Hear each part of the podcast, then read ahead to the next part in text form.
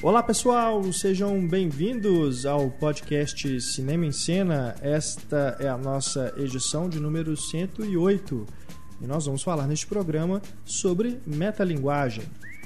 Metalinguagem que envolve aí vários aspectos dos filmes que nós vamos comentar. Por exemplo, temos filmes dentro de filmes, filmes que falam sobre filmes, filmes que talvez você pense se ele está sendo metalinguístico, mas na verdade pode não estar sendo, só porque às vezes tem alguém vendo um filme ali dentro, né, dentro de uma cena. Enfim, a gente vai tentar aqui diferenciar as coisas, definir mesmo aí o que é a metalinguagem, claro, falar de vários exemplos. Temos aqui filmes clássicos, filmes mais recentes, enfim, temos muito assunto aqui para tratar. Eu, Renato Silveira, aqui acompanhado de Antônio Tinoco, nosso redator. Bem-vindo novamente, Obrigado. Antônio. E também temos aqui Ana Lúcia Andrade, professora da Escola de Belas Artes da UFMG, mais uma vez conosco. Obrigada. Ana Lúcia, que mais do que ninguém aqui nesta mesa tem propriedade para falar sobre metalinguagem, porque ela escreveu o livro O Filme Dentro do Filme, que trata justamente desse assunto. O livro que se originou da sua tese de mestrado, né? Dissertação de mestrado. E ele está fora de catálogo, infelizmente. Você É. me disse há pouco. É da editora UFMG, mas eu só tenho um exemplar dele, que é, esse que está comigo. Mas a gente sabe que na internet tem de alguma forma. É, deve ter como. né? Você inclusive encontrou trechos do seu livro na internet soltos por aí, né? Sem aspas, inclusive. Temos é, Obrigada aos que colocaram as aspas, me deram devido crédito. isso também é metalinguagem, né? É, Não, isso é roubo é mesmo. roubo mesmo, né? Plágio, né? Pelo amor de Deus. Bom, vamos começar aqui então a nossa discussão, tentando definir o que é metalinguagem. Ana, a gente falando em metalinguagem, ela não vai envolver, lógico, somente o cinema. Ela está envolvida em literatura, no teatro, na música, enfim. Mas no cinema aqui, que é o nosso, a nossa arte por excelência, aqui o que vamos tratar são os filmes. Vamos tentar então definir um pouco aí o que a gente pode dizer que é metalinguagem no cinema. É, é, a metalinguagem, qualquer linguagem que se refira a ela mesma, né? Então, por exemplo, se eu estou falando é, dentro de um livro, eu estou falando da forma de escrever, da própria literatura, então estou fazendo metalinguagem dentro da literatura. né? Se é, num programa de TV, alguém está vendo um programa de TV ou falando sobre televisão, você tem a ideia da metalinguagem, né? Quer dizer, a linguagem falando de, de, de si mesma. No caso do cinema, então, claro que você tem outras artes envolvidas. Então, você às vezes tem alguém falando de um filme, ou de um livro, ou de um, um programa de TV, é, ou cita um comercial, alguma coisa. Você está trabalhando com uma ideia de intertextualidade. Você está se referindo a outros, é, aos outra, a outras artes. Mas quando você tem dentro do cinema o, o aspecto fílmico ele vem à tona, seja através de uma citação, seja através da te- do tema ou da própria estruturação narrativa, né? No caso, no meu livro, até coloco, por exemplo, o Janela Indiscreta, que não é um, um, um filme que aborda diretamente nada do universo do cinema, mas metaforicamente ele é, é ele está explicitando todo o ritual cinematográfico a partir daquela história, né?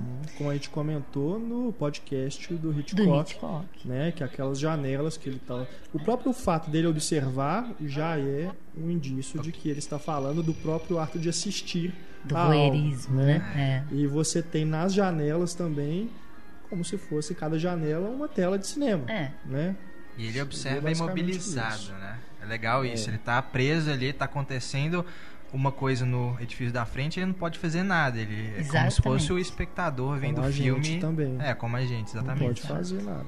E você tem que supor o que está acontecendo por aqueles fragmentos de planos que ele está dando, da janela. É. Né? Ele tem que construir com o que é dado e com aquilo que não é dado. Uhum. né? Então ele faz uma referência ao ritual cinematográfico, só que não diretamente. Né? Então é, às vezes existe uma metalinguagem até difícil de você identificar, que é um- uma dentro do princípio do que eu com- comecei a estudar, de um texto do Humberto Eco, que ele fala isso, que existem espectadores que ele chama de primeiro nível e de segundo nível. e que é, ele tem um nome de ingênuo e de crítico. Que um espectador crítico, ele seria o espectador capaz de reconhecer as estratégias do cinema e de perceber é, coisas que estão nas entrelinhas ou no segundo nível de leitura, né? E que o espectador mais ingênuo é aquele espectador é, que é chamado do público médico, médio, público médio ou grande público, né? Que é o que está interessado só na história, no que está acontecendo na história. Então, a partir daí, é, eu, eu fiz o livro pensando na, na, ideia de que a metalinguagem, a partir do, do, do, que ela ofereceria, um filme que tenha várias citações, né? É, citações a outros filmes, citações a, a, a, características de determinados gêneros, ou fala de algum. É, recria uma cena inteira de um outro filme, ele faria um pacto. É, esse filme faria um pacto com esse espectador mais crítico, capaz de reconhecer esses códigos. Né? Porque, por exemplo, um filme como o Ed Wood do Tim Burton, quando ele apareceu por aqui em 95, eu não, não sei se muita gente conhecia o Ed Wood, o primeiro. Uhum. Né? Então acaba que o filme ele acabou sendo uma uma, uma apresentação a esse, a esse sujeito. Então, qualquer pessoa que assistiu aquele filme sem conhecer o Ed Wood, ela vai ver aquilo, mesmo que ela tenha um grande domínio cinematográfico, como espectador ingênuo. Mas quem conhecesse o Ed Wood de verdade, ele ia ter uma leitura crítica sobre aquilo. É. Porque ele conseguiria fazer as ligações, a relacionar as coisas. Né? nesse aspecto. Então, por exemplo, se a gente pega um filme semelhante a esse, O Aviador, uhum. do Scorsese, uhum. há muita metalinguagem ali né? Mas ao mesmo tempo é um filme biográfico, Sim. não é um filme metalinguístico por excelência. Exatamente. Né? Ele fala muito do universo do cinema. Eu acredito até que ele fica mais metalinguístico, não só quando ele está tratando das festas do cinema ou quando ele está filmando. Claro que sim, né? Sim. Você tem ali a, os atores, a Catherine Hepburn, uhum. da Kate Blanchett, maravilhosa e tal. Como ele fez aquela filmagem dos aviões, As né? filmagens. Tudo. Quer dizer, você tem, você está vendo um também. filme e dentro desse filme você está vendo alguém filmando um filme. Né? Você tem quase como uma ideia de espelhamento, uhum. uma ideia de autorreflexão. Só que, para mim, o que é mais interessante como metalinguagem ali é quando, por exemplo, ele faz o filme todo em duas cores, como a gente falou no podcast da cor. Isso. Imitando o Technicolor Two Strips é, é, vermelho e azul. Uhum. Ali, a linguagem é explicitada para o espectador. Porque independente se você sabe ou não sabe, tal, você está vendo aquilo. Aquela, aquela, você tá achando, nem que é, você ache estranho. Tem alguma coisa diferente é, aqui. O que aconteceu né? nessa cor, né? É. O, quer dizer, a linguagem, ela se autoproclama. E aí existe uma coisa que é um perigo até, que você poderia até sair do filme. Porque a linguagem está chamando sim. mais atenção do que a própria história. E não, pelo contrário, isso acaba te envolvendo mais, que é uma das conclusões que eu até cheguei, que a ideia da quarta parede, quando você derruba a quarta parede, você percebe, olha, é assim que faz um filme, olha, isso é um filme, você se afastaria do discurso, mas no caso da metalinguagem não. Se quanto mais crítico você for, quanto mais que um, um a, o termo que Humberto Eco usa, que é a enciclopédia intertextual, quanto maior for a sua a sua enciclopédia intertextual, né? Quanto mais bagagem cultural você tiver, mais você vai poder dialogar com aquela obra. Então é, um, é um, uma, uma obra que tem, que eu chamo mais de estratégias de metalinguagem. Quanto mais estratégias de metalinguagem ela tem, mais ela se torna atraente para esses níveis diferenciados do público, porque cada público é de um jeito, né? Você tem uma pessoa que é hiper cinéfila, que conhece tudo, que vai reconhecer todas as citações. Tem gente que não reconhece, mas consegue ver aquilo e se interessar e correr até atrás, igual você estava falando do Woody Allen. Ah. Quando o Woody Allen cita uma coisa, você fala, ué, de onde será que veio isso? E vai atrás do original, que é uma coisa super bacana também, né? Uhum. Então, por exemplo, se a gente pega aí, agora já falando de citações, uhum. né? Um cineasta que vive de citações e homenagens que é o Tarantino. Tarantino, de Allen, Almodóvar. Tem muita metalinguagem. Brian De Palma, Tim Burton. Nossa, Brian De Palma, o nosso podcast Brian De Palma foi praticamente um podcast sobre metalinguagem. É, basicamente, começou ali, né? Na verdade, foi, foi uma sequência, né? Hitchcock, foi. Brian De Palma, Woody Allen, é. né? todos os diretores que trabalham com metalinguagem. O cinema em si é muito importante para eles também. Exato. Tem uma visão de mundo que ele quer transmitir ali, mas uma visão de cinema. E ele quer dividir isso com esse espectador mais crítico. Uhum. Claro que ele tem uma linha de história que para pegar qualquer tipo de público. Então, o, o espectador ingênuo está contemplado ali também. Mas, na verdade, pessoas como o De Palma, ele está piscando para um espectador que vai sacar por que, que ele fez aquela construção ali, né? Por que, que ele fez a cena de determinada maneira. Uhum. Ele quer isso, ele quer que aquele espectador fale, olha, igual a cena do filme X, do Hitchcock, né? Que é o prazer secreto desse, desse espectador de reconhecer, né? Tem um pacto, né? O Humberto Eco chama isso de como se houvesse um pacto entre esses diretores que criam esse universo para ser desvendado num, num segundo plano para esse espectador é, crítico. E a gente pode incluir nisso as paródias? Tipo, tem as mais, as mais bobinhas, né? Todo mundo em pânico, mas tem aquelas mais elaboradas, é, mais Top Gun. Top Gun, é, tem um Top Louco no Secret. Espaço, do Mel Brooks, é, exatamente, pode estar incluído também. É numa categoria paródica. Ah, tá. Porque você está refazendo, você tá recitando, mas colocando aquilo num outro lugar. Uhum. Você não está só evocando a- o existente. Quando você coloca ele em outro lugar, você está caindo na paródia. E é uma forma de metalinguagem também. né? Uhum, uhum. A minha memória mais é, distante de metalinguagem eram os desenhos dos Looney Tunes. Quando o Pernalonga pegava o lápis e a borracha e apagava o patolino, por exemplo. Tem um, Que é uma um chamado brincadeira Amuck, ótima, né? que é muito bom. né? Ele tá ele tá sendo o próprio desenho está sendo o autor do desenho no caso, Uhum. né? Cartoon, né, norte-americano, principalmente, ele tinha uma liberdade muito grande de brincar com a própria com a, com a própria linguagem, né? Então, por exemplo, não sei se você lembra do passava muito no, no Cartoon Network, não sei se ainda passa, os desenhos do Tex Avery, que ele é o pai praticamente do Pernalonga, né? Da personalidade do Pernalonga. É, que ele fazia assim, de repente, o personagem está correndo na passa correndo e a película sai, é como se ele saísse da película. E aí ele volta, você vê a barrinha da película. Aham. Tem uma hora, porque agora não existe isso mais porque os filmes são digitais, mas antigamente a gente costumava ver cabelo na, peli, no filme, na projeção, você lembra disso? Aham. Na pro- no projetor, se caísse um cabelo do projecionista, alguma Sim. coisa, ficava um cabelo ali. né? Gigante, né? E ficava- é, ficava imenso na tela. fora. No filme do Tex Avery, no Magical Maestro, se não me engano, que é muito bom, vocês acham fácil isso na- no YouTube. Tem o, o- o personagem que tá lá regendo a orquestra e tem um cabelo do lado e você acha que é um defeito e de repente o personagem vai e arranca o cabelo de lá. então, ele gosta disso. De repente você, é óbvio, é um desenho, aquilo não é real. Então ele pode brincar com isso, porque a metalinguagem te tira dessa noção do real. Por mais, por exemplo, um filme que vai falar sobre os bastidores, né, de uma produção, é, sei lá, tipo Deuses e Monstros, né? Vai falar sobre a produção do, do Frankenstein. Por mais que ele esteja ali falando, da- contando aquela história do que aconteceu, que por acaso, né, no- no- nesse sentido, é o universo do cinema, em algum momento, é, além da história que está sendo contada, tem um toque é, de metalinguagem na estrutura. Por exemplo, o filme não é um filme de terror, mas como o filme que eles estão falando dentro do filme é de terror, na hora que o personagem está tenso com alguma coisa e tal, ele cria um clima de terror igual do filme que ele está fazendo. E é para você. é, bom, não, não sei se todo o público percebe, mas a ideia é que você seja colocado naquela atmosfera, né? Então, ele está te explicitando o código para você reconhecer o código e prestar até mais atenção na forma como as coisas são feitas.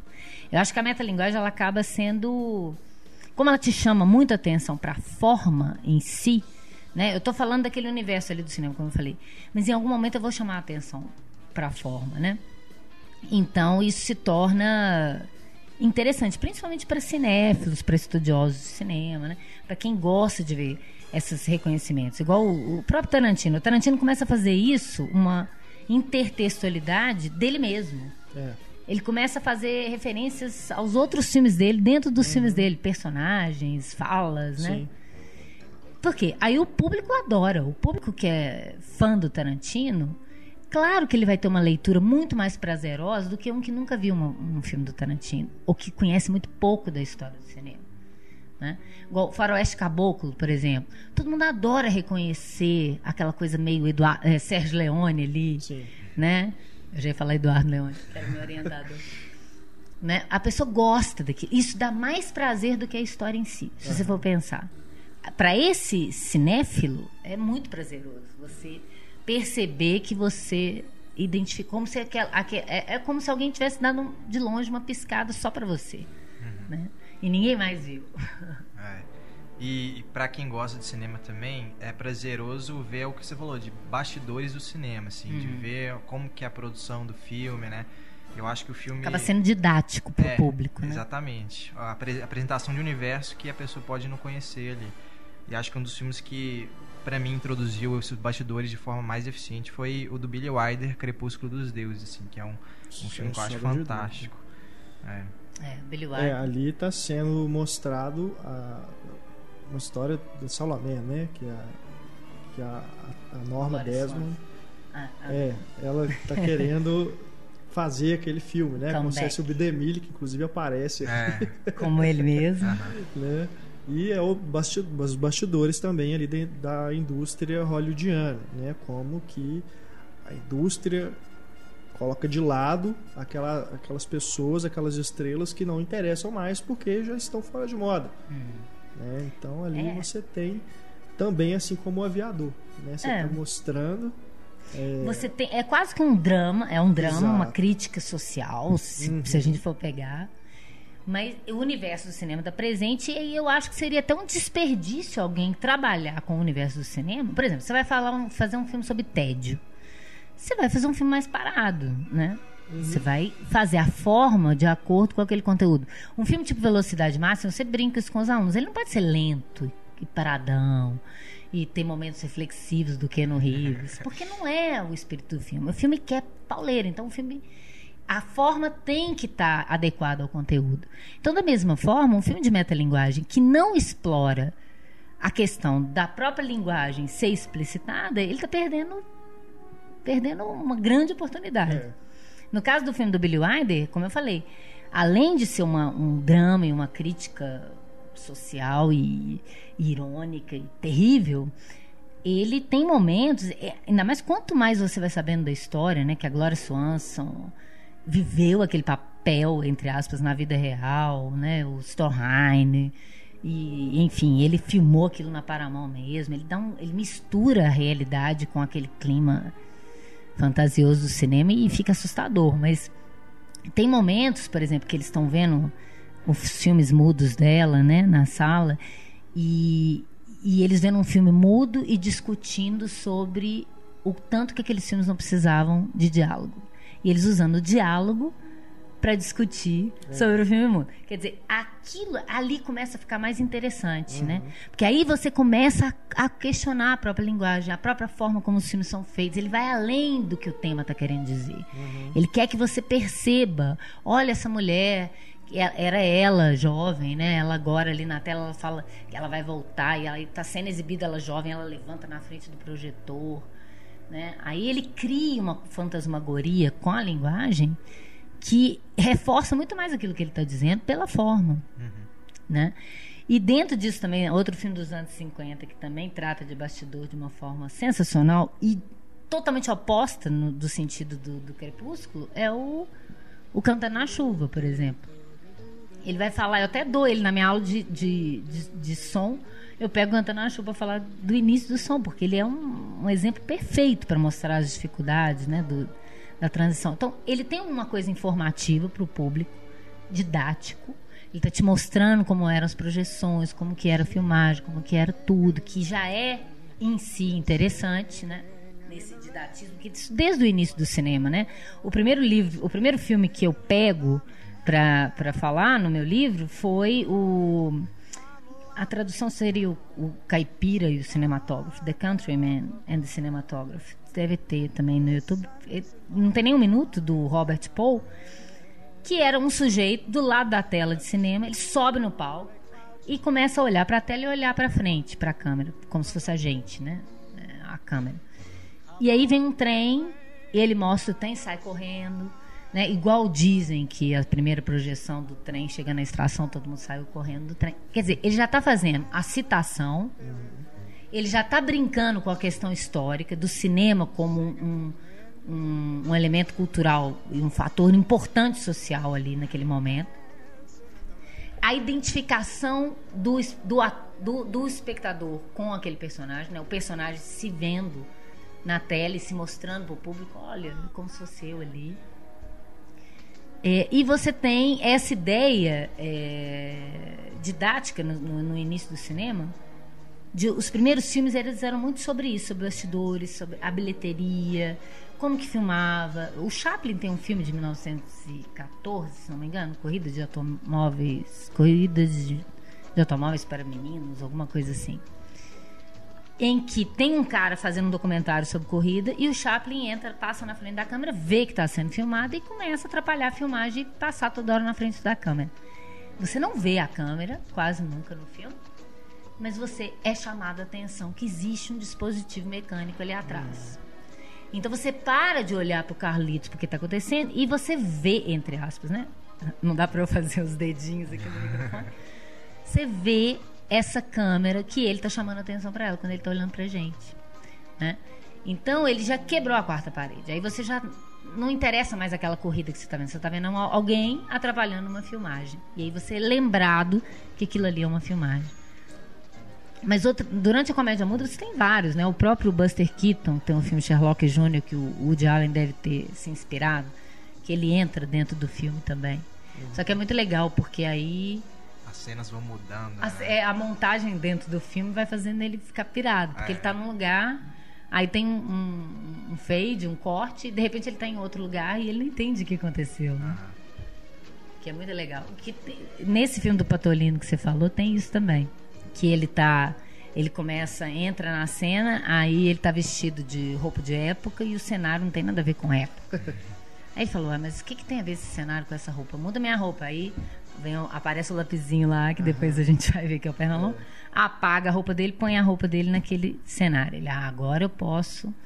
Ele, quer, ele tá brincando. Pra, se você nunca prestou atenção, olha é mesmo, como o cenário tem a ver com, com a, o figurino, como tem a ver com a luz, com a cor e tal. Ele acaba fazendo. Eu acho que é, é educativo um filme de metalinguagem. Uhum. Porque ele acaba te dando. É, o funcionamento de coisas que você nunca imaginou, né? Da montagem, enfim. Mas tem, por exemplo, estão falando do cinema mudo, hum. aquela cena famosa do Chaplin passando nas engrenagens, tem pessoas que interpretam aquilo como se fosse o próprio processo do cinema, do filme passando ah, é dentro da, do projetor, né? Uhum. Ou da câmera, né? É claro que aí é uma interpretação não sei se a gente pode levar o pé da letra e falar que o Chaplin teve essa intenção de ser metalinguístico ali. Mas, de toda forma, tem algo ali sim que você tem. pode visualizar. É, cada vez que ele olha para a câmera, levanta a sobrancelha e pisca pra gente, ele te tira da história e te lembra, ó, oh, isso é um filme. Uhum. Ele tá te chamando a atenção sim, que sim. tem uma câmera ali filmando aquilo. Uhum. Claro que é pra gente, né? A gente não, é, não sei se todo público pensa nisso, né? Quando o personagem olha para a câmera, se ele pensa na câmera, ele pensa, ah, ele está olhando para mim, né? Mas a ideia é essa, né? Eu acho que é, é, é, um, é um, uma estratégia narrativa muito cativante. Então, eu acho que faz todo sentido. A ideia do material sensível que passa pela engrenagem, uhum. né? Vamos Exato. colocar o material sensível, a película, a película sensível. É que passa por aquele mecanismo todo, né? É aquilo, quando entra o elemento humano naquela engrenagem, daquela maquinária, né, a coisa desanda, uhum. né? Então o Chaplin pode sim estar tá fazendo uma, é. uma brincadeira carinhosa com isso, uma analogia, né, na verdade. É, exato. E sobre o voltando lá aos Logan Tunes, uhum. Tem também é, o filme do Joe Dante, né, o Lorentudes de Volta à Ação, que também brinca com bastidores da indústria cinematográfica. Ah. Embora não seja um filme fantástico, mas tem muitas coisas ali legais assim nesse sentido da metalinguagem.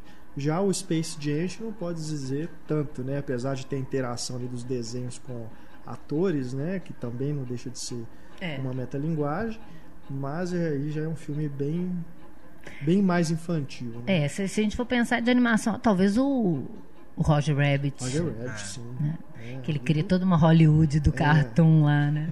Que é muito é bom aquilo. fantástico, né? E ele brinca com isso, né? A bigorna, a- a- os elementos, os códigos daquele universo. Ele nunca conseguia as estrelas, né? Sempre baixa na cabeça e sai outros bichinhos, né? Outras coisas, mas nunca as estrelas que É o diretor bom, né? queria. É muito bom. O Tex Avery já fazia isso. Ele brincava com essa própria estrutura. Por exemplo, o personagem tá caindo no barranco, aí ele bota o outro personagem batendo um barril, fazendo trrr, até ele vir cair. Quando ele cai e bate na árvore, aí ele sopra um apito de passarinho em cima da cabeça dele.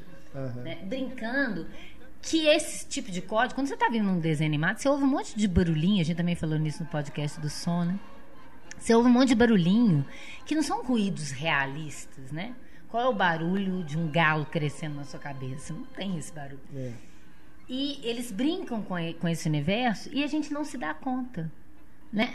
Mas quando o cara explicita assim, na hora você ri e fala assim, gente, eu sei que isso está ali, mas não é uma coisa consciente. E ele te traz aquilo para consciência, né? De que existe uma estratégia ali. Tem um filme que eu adoro particularmente, que está no meu texto, que chama Quando Paris Alucina. Não sei se vocês viram, com a Audrey Hepburn e o William Holden que é um, um roteirista de Hollywood, que tem, ele já recebeu toda a grana para entregar o roteiro, só que ficou bebendo e não fez o roteiro. E ele tem três dias para fazer o roteiro. Então ele contrata uma secretária e ele começa a ter ideias e, e ela vai datilografando à medida que ela vai datilografando, a gente vai vendo o que ele está imaginando. E é muito legal, porque ele vai falando fade out, aí aparece um fade out. And fade in, aí aparece um fade in. Você nunca soube o que, que é isso? Fala, olha, então é isso que acontece. Aí ele fala, ela fala, agora a gente tem que escrever a cena. Não, eu não fiz um fade out. No fade out acontece isso. As pessoas estão acostumadas durante anos. Que quando aparece uma imagem e é trocada por outra, ela sabe que já passou um tempo e tal. Aí você começa a pensar, é mesmo. E você nunca se deu conta disso, né? Das regrinhas de- do, do jogo, né? Então, é muito legal quando isso é, é explicitado como uma brincadeira, né? Como um jogo mesmo, para o espectador ir desvendando. É curioso, você citou esse filme, eu me lembrei aqui de um mais recente que é o Ruby Sparks, A Namorada Perfeita, que é dos diretores do Pequena Miss Sunshine, que é Ah, um escritor, né, no caso não é um cineasta, mas que ele tem a ideia da namorada perfeita, uma garota que é do jeito que ele gosta, tem o tipo físico e tudo, o jeito dela também, né? E ele cria essa, essa menina na cabeça dele e ela aparece para ele do nada. Ela simplesmente surge na vida dele. E aí ele descobre que ele escrevendo na máquina de escrever dele, é das antigas, né? Quem interpreta ele é o Paul Dano, que é um ator aí super cult. Ah, do próprio Miss Sunshine. Isso. É. E aí ele descobre que na máquina de escrever dele ele consegue fazer, é, criar todas as ações dessa menina. Cria cenas pra É. Então, se ele, se ele não quer, se ela começa a ter uma crise, ele quer que ela fique calma, ele vai lá e escreve na máquina de escrever. Então tem, é, tem esse processo todo no filme, mas ao mesmo tempo, se a gente for pensar, que os diretores é que estão criando aqueles personagens, então, de certa forma, também é um filme metalinguístico nesse sentido. Que eu não sei se os diretores têm consciência disso, porque eu não, não gosto muito da forma como o filme termina. Mas me dá a entender assim, que eles não. Eles vão meio contra o que eles estão dizendo com o filme, sabe? Sendo que eles têm o poder de criar as ações dos personagens, eles estão no comando. Então, de certa forma, tenho, fiquei, fiquei meio na dúvida no final do filme se eles tinham consciência do processo todo que estava rolando ali. Uma coisa meio Inception, né? Do, do Christopher Nolan, aquela coisa do, do filme dentro do filme, do sonho dentro do sonho. Né? Mas, de qualquer forma, é um filme bem legal. Mesmo assim, Ai, é- quero é, vale a pena conferir. Ele passou no cinema, foi ano retrasado, quando já está em 2014, foi em 2012. Mas é um filme bem legal. Você E- falou do John, Joe Dante também, eu lembrei do Matinê, você lembra desse filme? Sim. sim que era muito legal também. é. Que ele falava sobre. Talvez para essa geração que só conhece cinema de shopping, Uhum. vai ser difícil, né? Entender o que, que é uma. o É. que eram essas matinês, né? É, Filmes de manhã ou de Oi. tarde. Hoje acho que até os shoppings utilizam o termo matinê na programação porque tem um, horário que é mais barato o ingresso. Até 5 horas. É, Né? até 5 horas. Mas é, não no sentido clássico, né, da matinê de ser aquela sessão mais animada mesmo, É. né? O povo caracterizado, É. né, animado. No Brasil não tem muito isso, mas acho que agora com essa coisa de cinema de shopping tem muito menos. Né? Aham. Mas, é muito legal brincar com o universo também todo do cinema B que o Sim, Joe Dante faz, sim. que é muito É, legal. O próprio Gremlins também é, muito metalinguístico. né? É, e tem inclusive a cena no cinema. É. Tem um momento até que, inclusive, tipo do Looney Tunes, né? Que eles vão interferir no próprio, no próprio filme. É verdade. E depois no 2 tem aquela coisa deles se transformarem em outros bichos, né? Que eles vão no laboratório. Ele também tem muita é um que brincadeira. tem também, eles começam a imitar as cenas dos filmes, os Gremlins. Ai, agora Ele imita dúvida é no primeiro ou no segundo. ele com a capa, assim. É ótimo, adoro os dois. Eu são, também gosto. São geniais os filmes. Mas a- aí, olha só, uma coisa vai levando a outra. Uhum. Aí eu lembrei do Joe Dante, que também fez aquele filme Pequenos Guerreiros, que são dos bonequinhos. Né? Aham. Eu lembrei do Toy Story, que o Toy Story, se a gente for pensar, também tem metalinguagem. É. Os brinquedos falando dos próprios brinquedos. Não, é, é muito. Né? E no 2 tem aquela A coisa do, é legal do. Woody descobrir que ele era um personagem de um desenho animado, né? Ele vê os filminhos lá e ele começa a se achar, ele tem a crise do Buzz de achar que ele é, É. que ele não é um brinquedo, ele é realmente alguém importante, tudo, não é só um brinquedo, né?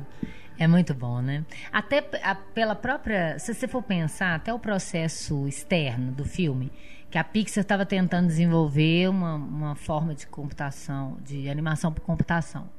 E o ser humano ainda não ficava bom. Então não dava para fazer um filme com humanos. Então vamos fazer um filme com boneco, porque a textura era perfeita para os bonecos. Né? E aí criar toda uma história em cima disso é, é muito legal, né? O pessoal da Pixar, É. como roteiristas, eles são sensacionais também. O Detona Ralph vai na mesma linha, né? Dos videogames É. falando dos videogames. Brincar com o próprio universo. Mas ali eu já não sei se a gente pode dizer que, como cinema, se é um filme metalinguístico. Ele tem a metalinguagem ali, mas não a metalinguagem cinematográfica. É, porque você, quando você remete ao próprio, à própria estrutura, ao próprio universo, à própria linguagem, né? No caso, como a animação ela tem um universo narrativo muito próprio, acaba que quando você faz referência a esse universo, você está usando uma estratégia metalinguística, não tem, Tem como. animação nos videogames, né? Não tem jeito. É. né? Mas mesmo é, o Aui, né? Sempre você vai ter uma, uma, uma, uma referência ao próprio cinema, né? Até porque os cineastas, eu, eu não sei se falei isso em algum podcast para trás, mas os cineastas, principalmente os dos anos 60 para cá, eles são muito cinéfilos. E eles gostam de recriar uma cena que eles são apaixonados. Sim. Ou de citar mesmo, fazer uma homenagem. É, e o Tarantino abriu a porta de vez para isso. É, A o- Pixar, o- a Pixar mesmo, a né? Pixar faz, faz isso. referências a ela mesma. A ela referências mesma. a ela mesma. Sim, sim. É, ué, aquele velhinho do, do Gary's Game que aparece no Toy Story 2, Aham, aham. né? Eles começam a cruzar a personagem pra você reconhecer uma coisa de um universo com o outro. Até objetos, né? A bola da Pixar tá em todos É. os filmes. O caminhão. O Aui que eu tô falando, É. a forma dele se comunicar, que ele descobre o amor que ele recebe, é, é- é através do cinema, aquele fragmento que ele É. tem, né? De uma fita de É vídeo, né? É, Então, remete a Chaplin. né? É. O filme é mudo certeza. durante um tempão. É muito legal, né? Então, de algum modo, você vai ter uma. uma- uma- Eu, por isso que eu prefiro, em vez de falar um filme metalinguístico, um filme que, que se utiliza de estratégias de metalinguagem. Né? Como uma estratégia narrativa eficaz para esse envolvimento do público. Porque cada vez que você né, você percebe, por exemplo, você vê, você viu o velhinho no Gary's Game, aí você vê, olha o velhinho, né? Nesse momento você falou, olha o velhinho, você saiu um pouco do filme, que é o que eles falam, né? Quebrou a parede, eu me lembrei de uma outra coisa que não é aquilo que está no filme. Mas por outro lado, te dá um carinho com aquilo. E que é maluco, porque na animação não costuma ter isso.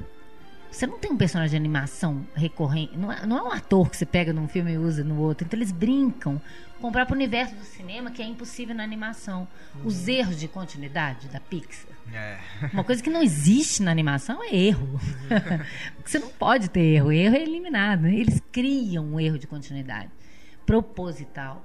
E a graça está nisso, porque como a gente sabe que não poderia haver aquilo num filme de animação, quer dizer, ele pega uma coisa do cinema de live action, que não é, a, é, próprio da animação, e quando ele desloca aquilo para cá, ele, ele começa a brincar com uhum. a própria estratégia, né? Vou fugir um pouquinho, mas não muito, para falar do Maurício de Souza, que é um cara super metalinguístico também. É. Eu me deparei com uma revistinha recente da Turma da Mônica, que o sobrinho da minha esposa estava lendo, que é uma história assim, é, é de uma genialidade, que ele está contando uma história que é do Cascão com Cebolinha e mais um outro personagem é, é, o Capitão Feio, né? Que é o vilão, né? Eu sei. É isso. Aí o Capitão Feio ele rouba uma. A história vai, vai, vai, vai transcorrendo de alguma forma que eles vão parar dentro do estúdio do Maurício de Souza. E aí eles vão lembrar de uma. Os próprios personagens lembram de uma historinha em quadrinho. De... Aí eles pegam o gibi, os próprios personagens pegam o gibi, a edição tal, tudo. Aconteceu isso, o Capitão Feio vai. Jogar ele pra lá. e aí ele fica preso e eles conseguem recuperar o que ele tinha roubado. É, é, uma história é. recente. Eu, é, eu já vi muito disso, que aparece o próprio Maurício sim, no estúdio desenhando, sim. em outras histórias também. É. Eles gostam muito de fazer essa brincadeira. e o que é mais ótima. fantástico nessa história é que o, eles começam a. Eles voltam nessas histórias antigas, eles olham para ele e falam assim: Mas você tá diferente, porque ele tá com o desenho antigo do Cascão. Que ótimo. É, é muito Brincando bom. com o próprio traço. É, é bem que recente. Eu, infelizmente eu não vou lembrar que número e tudo para indicar para vocês, mas se eu encontrar eu deixo aí na página do podcast depois. Eu vou tentar achar lá, lá na casa do, do meu cunhado. Se eu achar essa revistinha, eu coloco para vocês, que é muito boa. Aham. Tem, nesse sentido também tem uma ótima que que eles parecem estar encenando. A revistinha começa normal, né? Tá acontecendo lá uma cena de repente para tudo. A, uma das personagens, a Denise, ela pede demissão, assim, no meio do quadrinho, se pede demissão. E aí a, a história começa a ser o processo de seleção da nova Denise. E aí tem, estão dirigindo a cena, os desenhistas estão desenhando. É nesse sentido também, muito bacana a história. É ótimo. Não, é ótimo. Mário Souza. É. É fantástico. E, e nesse, nessa questão da metalinguagem tem um grupo muito particular, assim, que é, são os filmes que estão falando do próprio filme, né?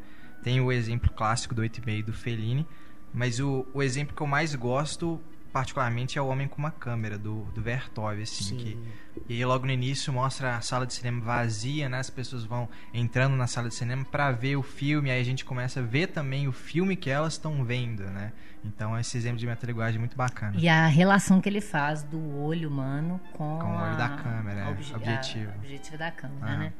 E, e, mostrando a montagem também. O filme para, de repente você vê uma mulher cortando, cortando o filme. É, uhum. né? talvez, talvez seja um filme que tenha dado uma principal referência didática para o público daquela época de como que monta um filme. O que, que você faz, com, como é que é né, o processo. Uhum. Né? Isso é muito legal também, né? Que desvenda. Não é um filme que tem uma história exatamente, né? É, não estava preocupado em ser narrativo, é um documentário também diferente, mas ele te mostrando que aquela realidade só pode ser percebida daquele jeito porque existe um intermediador mecânico entre o olho né, e aquilo que você está vendo. E a, além disso, existe alguém cortando e juntando aqueles fragmentos. Então isso é muito legal, ele te lembrar que aquilo é um filme, para você perceber que aquela realidade só vai ser percebida daquele jeito porque tem alguém te conduzindo para pensar daquela forma. Uhum. Né? E aí você falou do 8,5. meio que tem aquela estrutura em abismo, né? Que o filme que você está vendo é o filme que o cara está querendo fazer e que quando acabar o filme ele vai começar a fazer, que é, é o filme que você viu. que é a mesma ideia da adaptação também, né? Sim, Essa ideia de espiral, de abismo.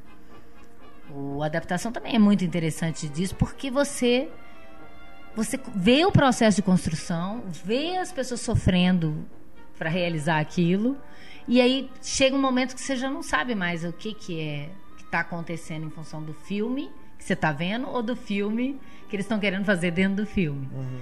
Essa mistura que é, é, é, muito legal. Né? Quando começa a dar nó na cabeça do público, eu, eu adoro.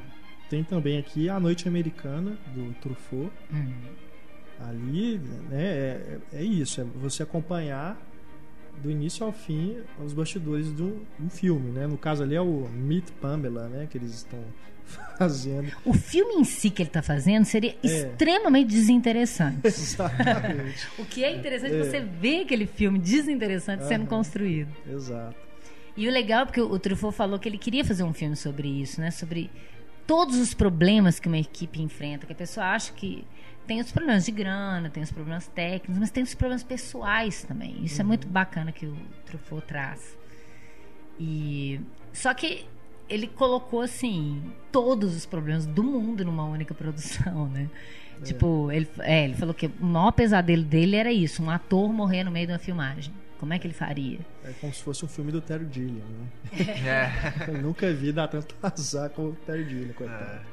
Como que é gravar com um gato que você não consegue é, treinar, igual um cachorro né? Uma atriz que está deprimida e não consegue fazer a cena, a outra que é alcoólatra, o outro que não dormiu direito, a outra que está com uma mãe doente, né?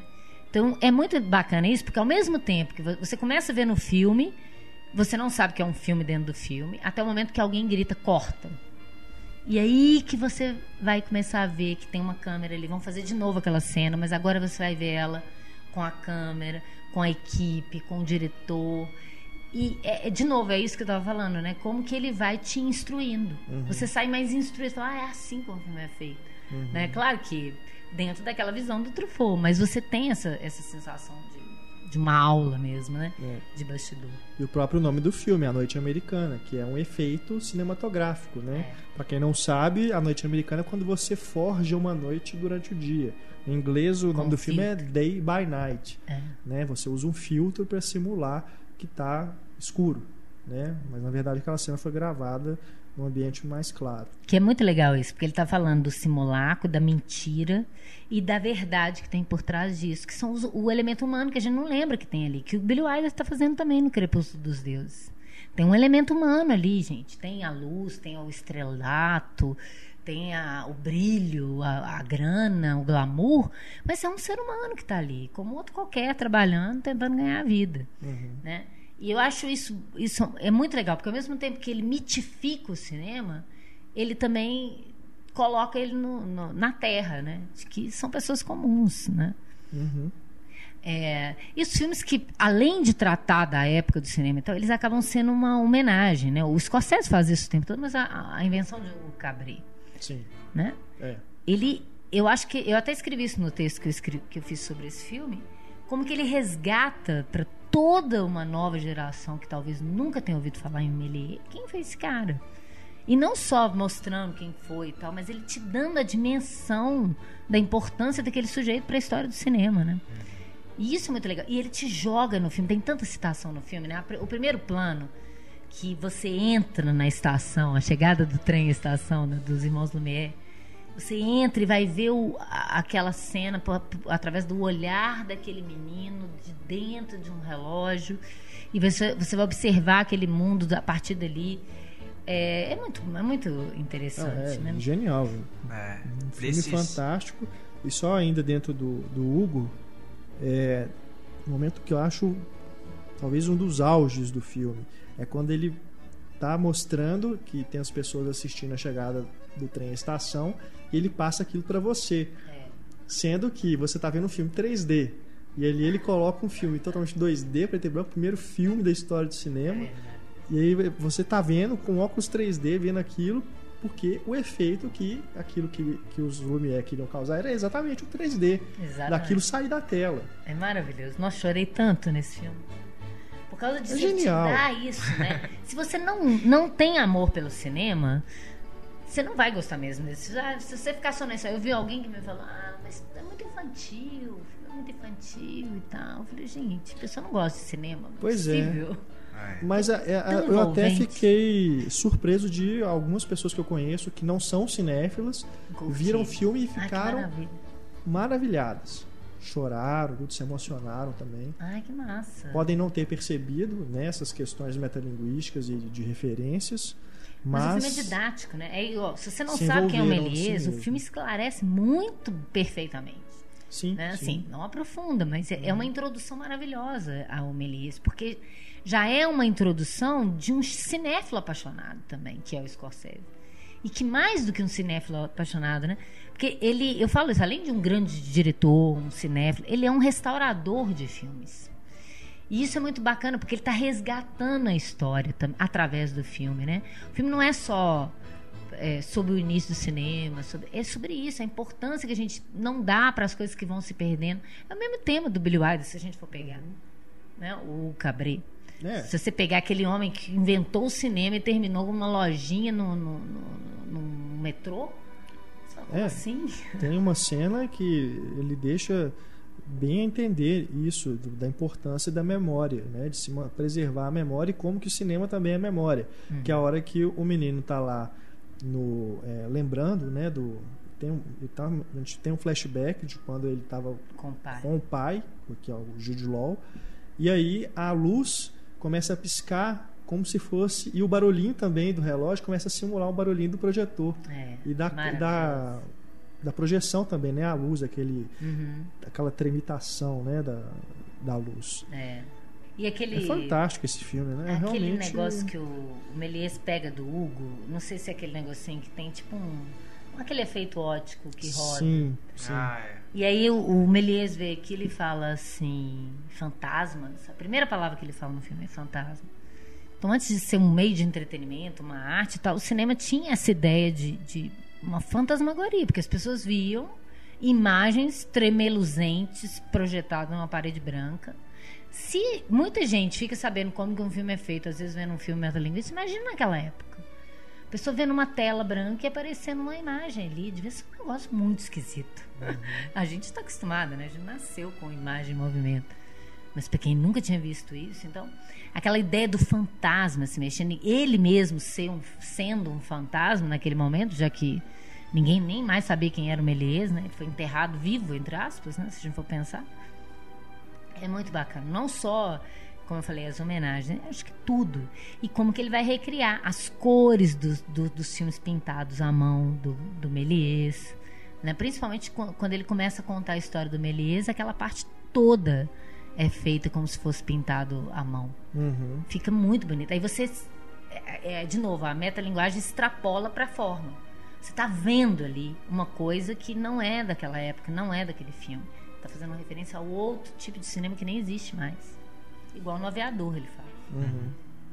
Nesse sentido de homenagem também ao cinema, tem dois que eu gosto muito, que é Os Sonhadores do Bertolucci Ai, Sim.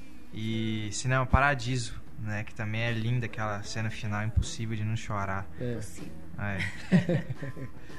É, ele está falando da ideia do. do- do- além do, do, do código, da linguagem do cinema, ele está falando do ritual cinematográfico. Qualquer um pode se identificar com aquilo. Ainda tem a porcaria, no bom sentido da música do Ennio Morricone, né? Não tem como você não chorar. Não tem jeito. É impossível.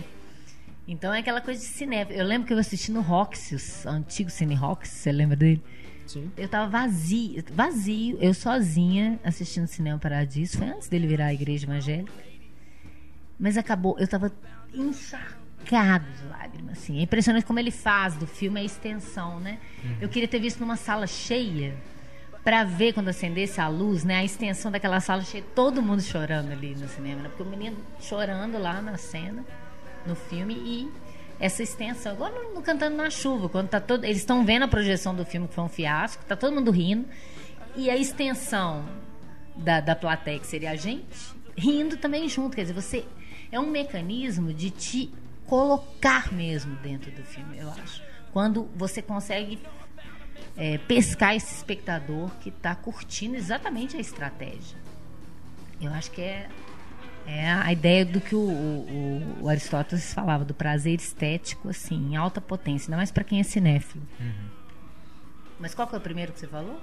Sonhadores do Bertolucci. Sonhadores. Aquelas, ah, ele coloca mesmo as cenas originais né, em preto É. e branco, eles vão recriando aquele ali, né? Corrida lá Principalmente do. Truffaut, né? Da novela Aham. Vague. É. Aquele ali é muito O bacana. filme começa né, na, na Cinemateca Francesa, quando ela foi fechada, que é o início do filme do Truffaut, né? Do Domicílio Conjugal, ou do Beijos, não, do Beijos Proibidos. Que é quando fecharam mesmo a, a, a- a Cinemateca. E, e a música, né? Tudo. O filme tem um clima de, de novela vague. E é tão legal ver isso nos anos... no século XXI, né? É muito legal. Porque a ideia da metalinguagem, essa ideia da reflexão, né? Ela é uma ideia é, da modernidade em si, né? Que é muito do século XX. Essa coisa da, da reciclagem, isso que a gente já falou até em outros podcasts também, né? É, que o Tarantino faz, que o, o Sérgio Leone já fazia também, o De Palma, o Almodóvar, de a releitura, não tem o que você inventar. Então você pega aquilo que já foi inventado e mistura com outras coisas para você dar uma cara nova. Então o Almodóvar, por exemplo, ele pega comédia dos anos 60 com melodrama, mistura e faz um, uma coisa que vira a cara dele. O Tarantino também pega o western, espaguete, com filme eh, de luta marcial e filme B e mistura, vira Tarantino. O Tim Burton pega eh, expressionismo alemão, filme de terror e qualquer outra coisa trash da cultura pop, mistura, uhum. vira Tim Burton. É. Então, vira uma colcha de retalhos, de citações, de homenagens, de, de intertextualidades, porque aí não é só o só o cinema, mas a, o, a iconografia do cinema, né? Porque ele representa como mito, como poder, né? A gente falou na, no do no do Woody Allen sobre o Pablo estava falando dos sonhos de um sedutor. Ele não só ele está no cinema vendo Casablanca, toda hora tem, ele cita um diálogo do Casablanca, mas tem horas que ele ele desloca Casablanca para uma comédia. E Casablanca é tudo menos uma comédia. Né? Então ele pega emprestado uma coisa de um gênero e joga no outro e, e cria uma coisa nova. E, e, e, uma familiaridade carinhosa que você tem ali de reconhecer aquele código primeiro que ele está utilizando. Né? Um filme recente nesse sentido também, não sei se o Renato concorda comigo, que a gente estava até falando outro dia, é o Holy Motors, que também Sim. Né, faz a, tem a referência à sala de cinema, né, uhum. tem uma parte até que é musical, né? É, referência a outros filmes, como Os Olhos Sem Rosto, né? Efeitos visuais, né? Efeitos visuais. Aquele momento que uhum. o personagem está em frente a uma tela verde. É, é, não, é um filme. Acho, acho que se você quer. Ele é um filme bem surreal. Né? Ele é próprio do surrealismo. Mas se você quer entender de alguma forma, acho que a chave é levar para a metalinguagem mesmo, uhum. né? Porque uma das muito que muita gente concorda que é um filme que fala sobre o próprio cinema né, sobre a, como o, aquele ator, né, não sei se ele é um ator mesmo, que ele está entrando naquela, passeando naquela limusine e se transformando em outras pessoas, né? Então, com certeza, é, a metalinguagem está ali. É, acho que é o elemento mais escancarado ali, né? O que tem de menos mistério que é um filme metalinguístico mesmo. É, os, os principalmente os franceses, né? é, acho que desde a da, da novela Wagner, né, o Godard, ele era Sim, muito metalinguístico, é. porque ele estava o tempo todo escancarando o código. Né? Isso é um filme, para o filme, solta a película, né? Pierrot Le Fou. Pierrot é. Ou uma mulher, uma mulher, uma mulher, é. que é o um musical. Isso. Eles estão dançando um número musical, mas não tem som, de repente. Né? Ele começa a brincar com, a, com essa, com a, o código e não só o código, aquele código do cinema que foi estagnado ao longo dos anos. Uhum. Né? Por isso que é muito legal também no, na Rosa hoje, Púrpura né? do Cairo, que ele beija ela assim, aí ele olha em volta e fala, ué, não ficou tudo escuro? Uhum. Por quê? Porque na época da censura, nos anos 30, né? ficava tudo escuro e a gente vai fazer amor num lugar reservado. né?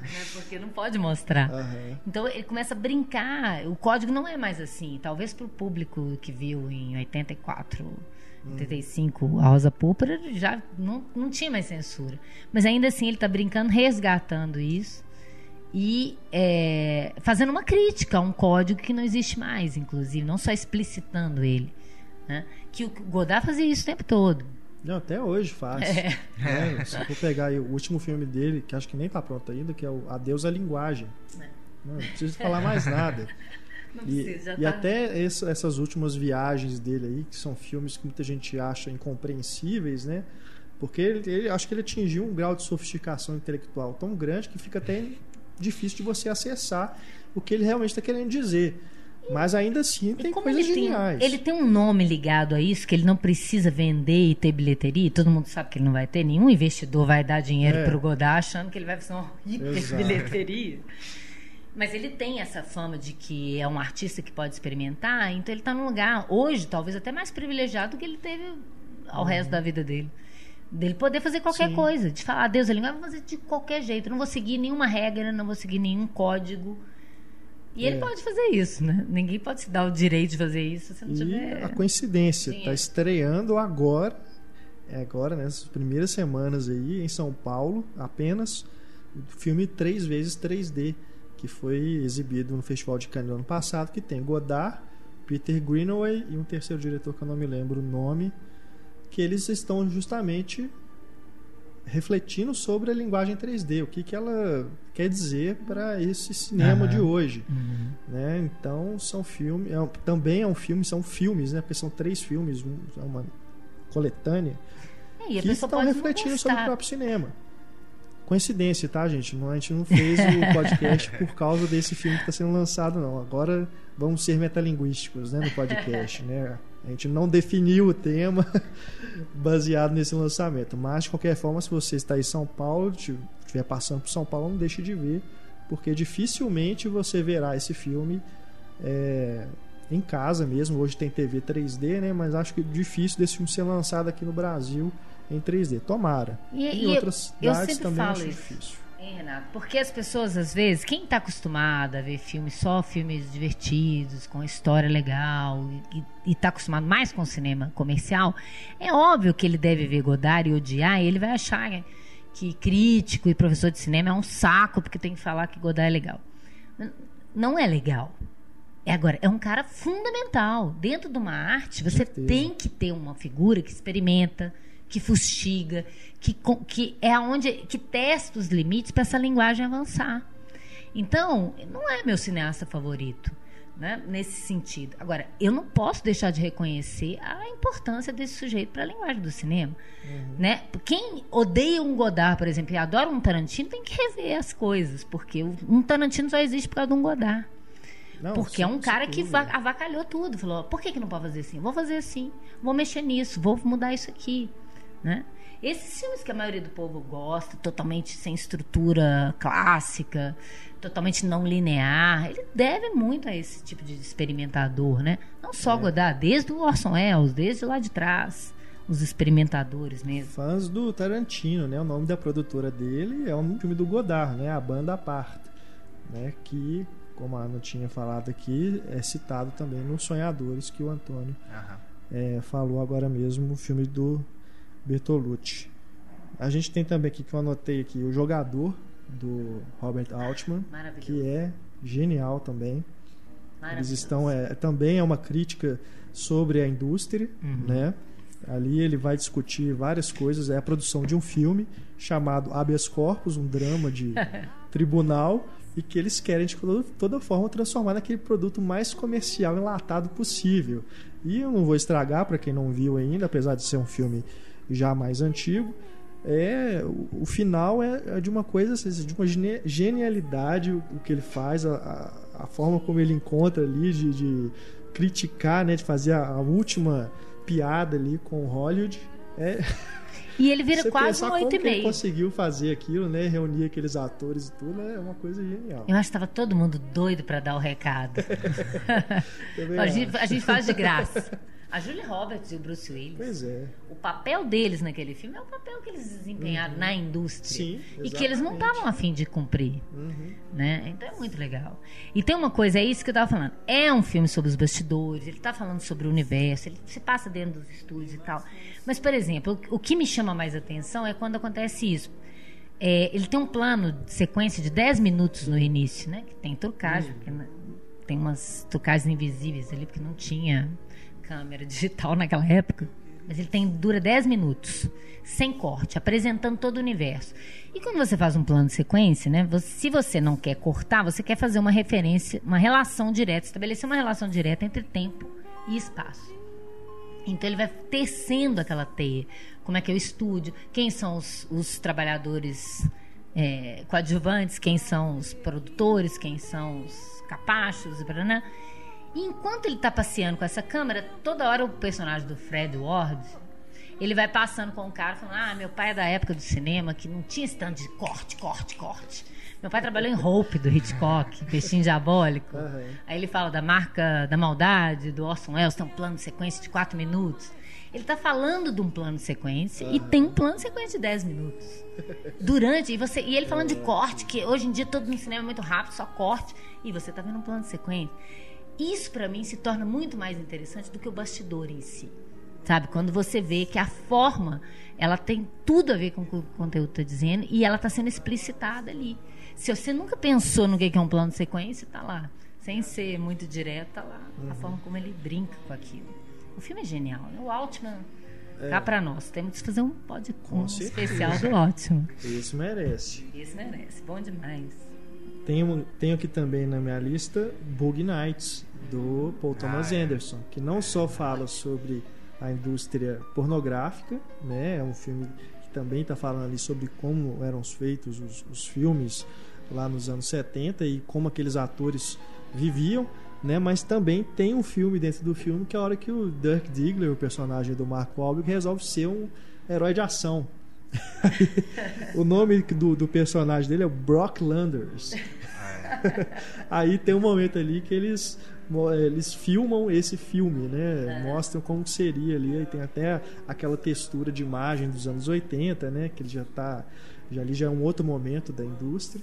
É, então, também um filme que também tem plano sequência. Aliás, né? tem planos sequências geniais Fantástico, genial.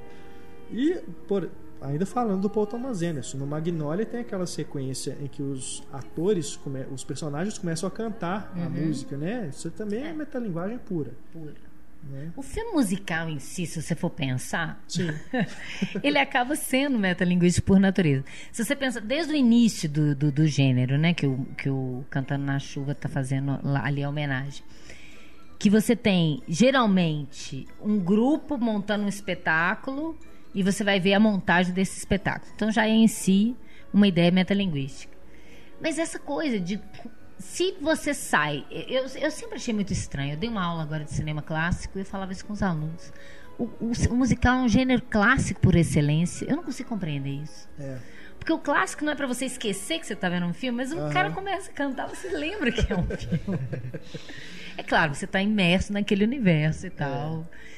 Mas eu sempre achei muito estranho isso no musical. Mas, por exemplo, é, no, no Cantando na Chuva é um, tem os números musicais, mas ele não está falando sobre filmes musicais. Tá, porque é como surge o gênero musical no cinema. Ah, tá, como entendi, o filme vai ser um fracasso, vamos transformar esse filme num filme, num sim. filme musical. Mas como que a gente faz?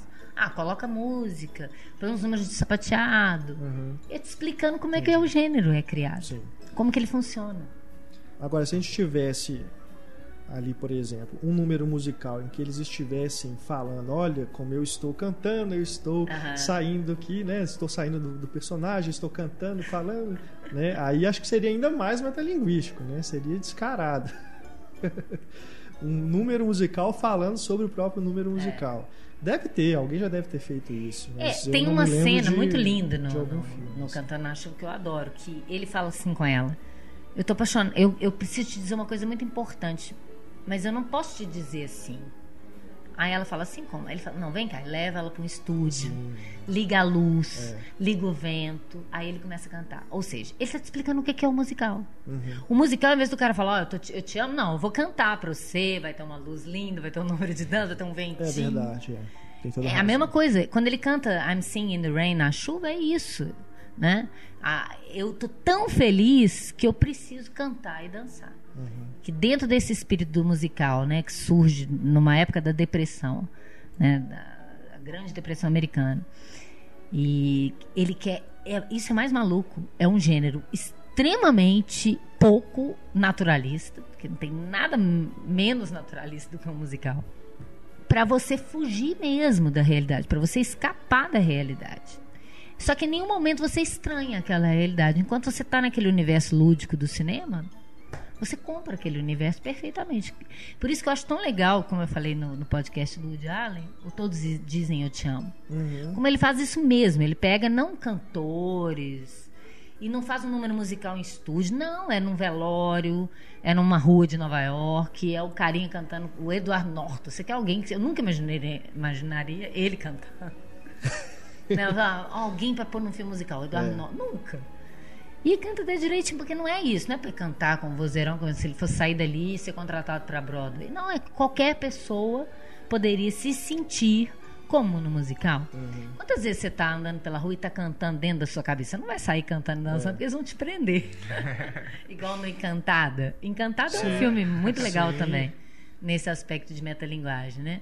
Porque ele brinca esses dois O universos. tempo todo. E o tempo todo você tem que ficar. Ela tem que se explicar no, no universo do cartoon. E isso funciona, né? Uhum. Então é muito legal. Então ela sai cantando e sai todo mundo cantando atrás. É. Brincando com o gênero musical e com a- o, o- que acaba sendo um gênero, animação, né? Isso é uma outra discussão mais, mais longa. É. Mas enfim. Mas infelizmente, né, o nosso querido Tom Hooper assistiu a Todos Dizem que Te Amo e resolveu fazer Os Miseráveis com Russell Crowe. Pô, não, peraí. Tem o seu lado negativo. Mas Mas compensação, os outros cantam, né? É, pelo menos isso. Não, um musical inteiro que, que as pessoas não. Você não aguenta ouvir a pessoa cantando, é, não impossível. dá. Aí não dá mesmo. Mas tem também o artista. Né? A gente falou do Cantando na Chuva.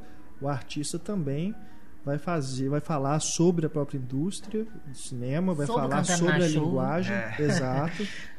E eu acho aquele final genial, na hora Também. que vem o som, Maravilhoso. né? Eu acho aquilo fantástico. Adoro o pesadelo dele com o Sim, som. É. nossa. Muito bom. Muito bom. E aí você fala assim, ah, o filme é só uma homenagem. Não, a estrutura Não é. dele não é possível ser de outra forma. Do jeito que Uhum. ele que ele está estruturado, né? É muito, muito interessante. E é maluco, né? Porque é um francês que fez o filme. Né? Não é a própria Hollywood se auto-incensando, não. Uhum. Isso é muito legal. O próprio Sérgio Leone, se você for pensar, o que, que esse italiano tá caçando com o western? É, se você for pensar um gênero é que histórico. surgiu, É. Martin Scorsese até fala que eles tinham um certo pre- um pouco de é. preconceito, né, com os westerns de, do Sérgio Sim. Leone, né? Que pra eles era John Ford, né? O pessoal mais É a mesma coisa, Hollywood querer fazer um filme de cangaço. A gente É. vai achar esquisito. é o que a gente Mas ainda bem que ele fez isso. Nossa, porque o Sérgio Leone. É. Imagina um cinema sem o Sérgio Leone, eu não consigo imaginar. Os faroestes espaguete surgiram já quando os faroestes puros estavam já saindo do, do- do- da era de ouro, né?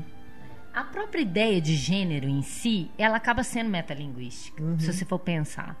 Porque você já tem uma- um formulaico ali que leva junto. Quando você vai ver um western, você sabe as características do gênero. E é por isso que fica tão interessante quando você imbrica gêneros, né? É, por exemplo, quando você vê que o Bill 2, você percebe que tem um faroeste ali dentro, Uhum. né? Quer dizer, tem características do gênero que vão junto. Você não precisa citar um filme específico, é uma característica do faroeste. Né? Que quando você se utiliza, você está fazendo referência ao- a todos os outros filmes daquele gênero. Né? Isso também com o noir, né? principalmente o noir e o faroeste, que eu acho que, que isso acaba ficando muito forte. Né? O faroeste porque tem regras muito precisas que, que migraram para todos os outros subgêneros, tipo filme policial, filme de ação, né? E o noir porque esteticamente é muito forte, né? Quem não sabe nada de cinema noir não, não sabe às vezes que chama noir, mas ele reconhece a estética ali, né? Ela, ela acaba sendo também é uma coisa que chama atenção, né? Para a própria pra visualidade mais até do que da história. Tanto é que o próprio Dália Negra do do De Palma, que ele tá fazendo uma homenagem ao noir. A, a história interessa muito pouco. Interessa é você ver aquelas características do noir hoje. Eu pelo menos gosto muito de ver a, a forma, né? É, e Sim, às eu também. vezes tem diretores que brincam com isso. Por exemplo, o Billy Wilder. Ele sabe que a mulher fatal pro noir, ela tem uma característica X. Então ele pega isso para você pensar isso de um determinado personagem para depois ele te surpreender. Porque ah, no noir a mulher fatal é assim, então ela vai agir assado. O Kubrick faz isso na Morte Passou Perto, né, num dos primeiros filmes dele. Ele brinca com o estereótipo criado para aquele gênero, né? E aí você é surpreendido, porque uma das coisas que o Humberto Eco fala também é que quando você já inventou tudo e não tem mais o que fazer, você vai ficar relendo e reinventando, essa reinvenção, ela tem que ter alguma coisa de nova. Se você simplesmente for lá e copiar, é cópia, ninguém vai gostar disso. Então, tem que ter uma, uma, um elemento surpreendente dentro do clichê. Eu não sei se eu contei aqui também, ou se foi numa aula. Se eu já tiver falado, você corta. Que naquele filme Em Nome de, do Jogo, do Barry Sonnenfeld. Sim. Que é um filme de metalinguagem também, também que está no meu livro. Também. Que o, o, o gangster que quer virar produtor de cinema, né? Mas ele, ele, ele fala... É, o, o, personagem do, do, do, do, John Travolta começa a brigar com o do Dennis Farina e eles são de gangues rivais da máfia. E aí ele fala: quando eu não posso fazer nada se você tá brigado com o Chile, que é o John Travolta. Enquanto o Chile trabalhar para o Momo em Nova York, enquanto ele, o Momo estiver vivo, nada acontece com o Chile. Corta, aparece Nova York. Isso eles estão em Miami. Aparece Nova York. Aí um, um, uma rua sombria à noite Aí aparece Momo, é aqui o local. Eu falo, Momo, eu acabei de falar o nome do Momo, Nova York, esse é o chefão do Chile que você nunca viu no filme. Ele começa a subir as escadas, eu já contei isso aqui? Pode contar. Ele fala, ele fala, ó, é aqui, isso é o início do filme, não estou estragando nada. Aí ele começa a subir as escadas, ele fala, tem certeza que esse prédio é revistado? Não, revistamos, não tá, tá tudo limpo. É o clichê do clichê, não é? Da, da emboscada para o mafioso. Não é? O cara chega num lugar, vocês verificaram, tá tudo bem. E falei, enquanto o momo for vivo, nada acontece contigo. Tá, não é um clima de emboscada, ele vai morrer e vai dançar o John Travolta. Aí ele vai subir na escada e vai ficando cansado. Aí ele abre a porta, tudo escuro. Você fala, ah, meu Deus, alguém vai atirar nele. Aí todo mundo grita, surpresa! Era aniversário dele. Aí ele olha aquilo assim, todo mundo com bolo, criança, a família dele toda. Aí ele põe a mão no coração e cai para trás, porque ele leva um susto. Quer dizer, é o clichê. O mafioso vai morrer e vai começar o caso, igual você... mas não da forma que você imaginou. Se tivesse sido uma emboscada, ele abriu a porta e metralha mesmo, você fala, Ih, esse filme vai ser banal. Uhum. Mas como é aquilo que você imaginava, mas de uma forma inusitada, você percebe que tem uma coisa interessante ali. Tem uma forma de narrar que vai ser interessante. Então, esse filme, por exemplo, o nome do jogo, ele não é tão interessante, mas a forma de narrar torna ele interessante. A metalinguagem salva muita porcaria também. Verdade. É, porque você resolve Sim. com isso, com essa explicação. Quebra a quarta parede, mostra a câmera, mostra. É, é Tem um filme do Jerry Lewis assim. Dália Negra. Acho que se não fosse o De Palma dirigindo, claro que poderia ser um outro diretor que fosse tornar aquela história, narrar aquela história de uma forma interessante, né? Mas se você tem um diretor como o De Palma que está recriando aquele ambiente do, do é muito mais divertido. Que isso. Até escrevi na minha crítica. Muitas vezes as pessoas falam que o De Palma não tem um estilo próprio, que ele fica copiando os outros diretores. Mas, pô, filmando bem daquele jeito, pra Vou que copiar. estilo próprio? não, mas ele tem sim. Claro que tem. Quem é. fala isso não conhece, nem ele, nem o resto do cinema. É.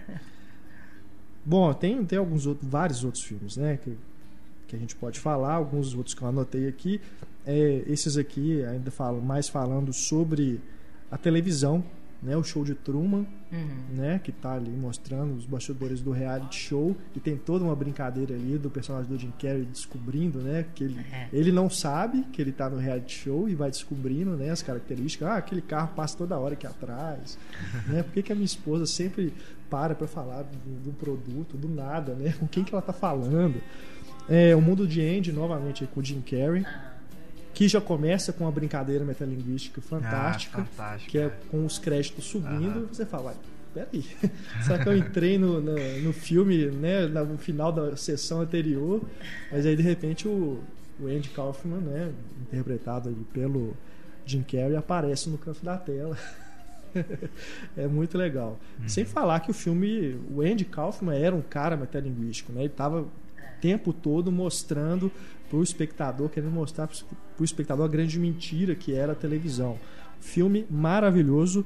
É, esse, assim, um pecado não estar tá disponível em DVD e Blu-ray como deveria estar. O meu DVD ele estragou, eu não tenho mais. Esse é outro também filme. que a gente podia fazer um podcast. Verdade, verdade, com certeza.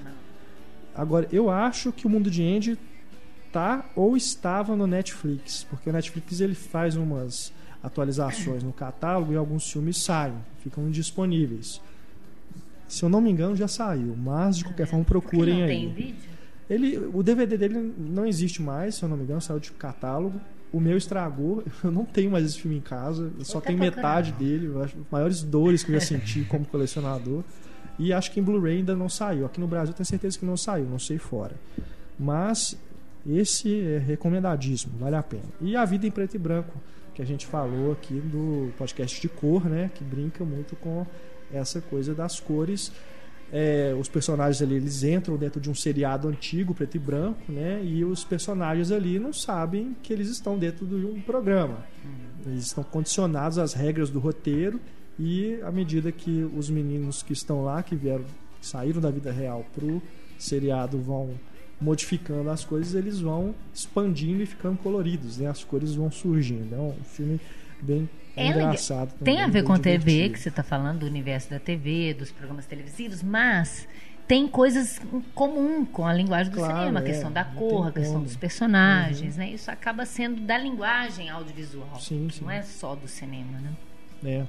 Bom, também É. o Pânico, né? Ah, que Pânico, faz brincadeira Escancara as com regras. as regras dos filmes de terror e a partir do segundo tem o filme dentro do filme que é Uhum. o stab né o facada Aham. né punhalada que tem uma cena dentro do cinema um assassinato dentro do cinema quando eles estão vendo aquele filme é, depois vai ter as continuações também do stab dentro das continuações do pânico também Como que chama o brincadeiras diretor?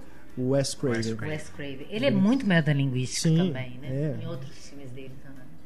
Se for pegar, por exemplo, o Fred Krueger, né? O, Aham. A Hora do Pesadelo. É. Se a gente for brincar aí com o sonho, né? É. Sendo também, é, tendo a relação com o cinema, aí a gente lembra de Cidade dos Sonhos, do Lynch.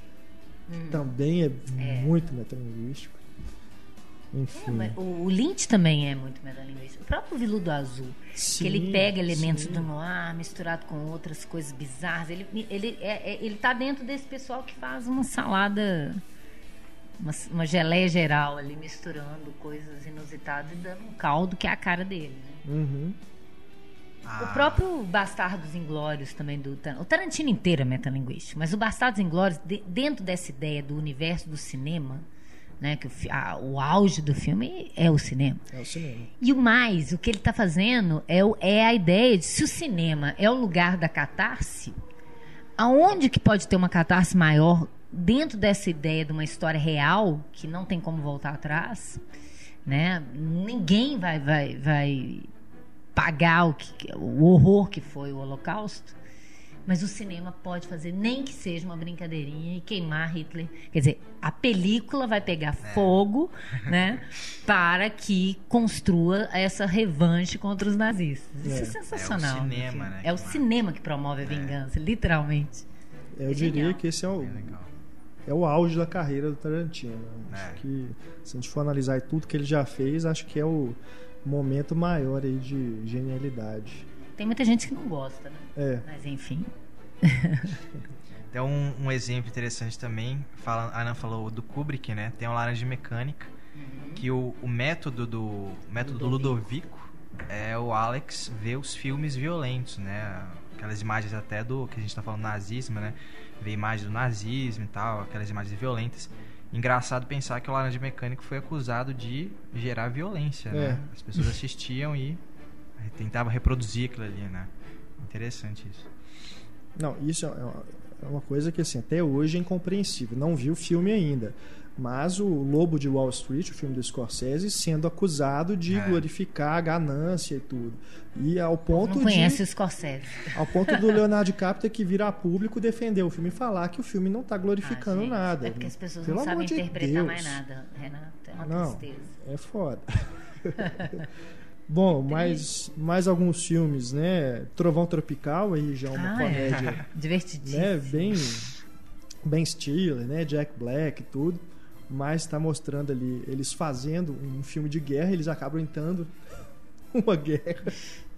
É também um filme que fala sobre bastidores da indústria, é muito muito muito divertido mesmo.